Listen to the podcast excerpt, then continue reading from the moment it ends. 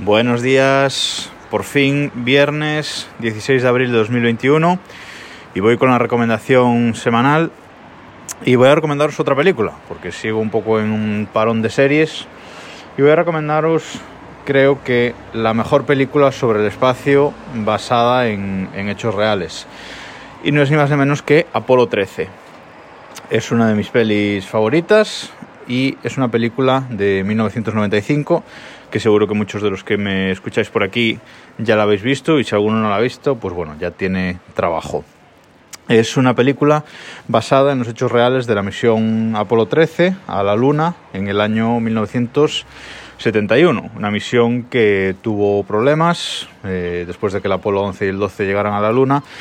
Pues era el, el momento del 13 y tuvo problemas en, en su travesía hacia la Luna explotó uno de los depósitos eh, de oxígeno, creo que era. Bueno, no, no, voy a decir el dato porque no, no, me acuerdo ahora mismo.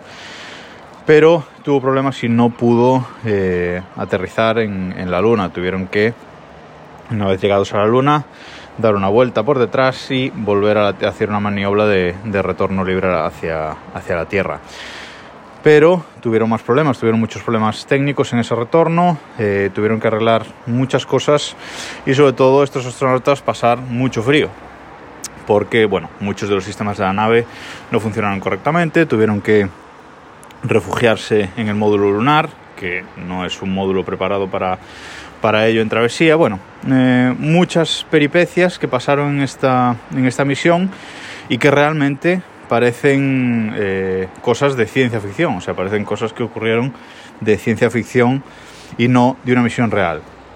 Esta película es muy aclamada precisamente porque es muy realista, todos los modelos, eh, todos los modelos de las naves, el cohete, etcétera, etcétera, pues son eh, muy realistas, todo lo que pasa es muy realista, evidentemente hay algunas cosas ficcionadas, pero es muy alabada por ser muy fiel a la realidad, tanto estéticamente como en cuanto al, al guion, aunque como digo, sí que hay muchas cosas pues ficcionadas.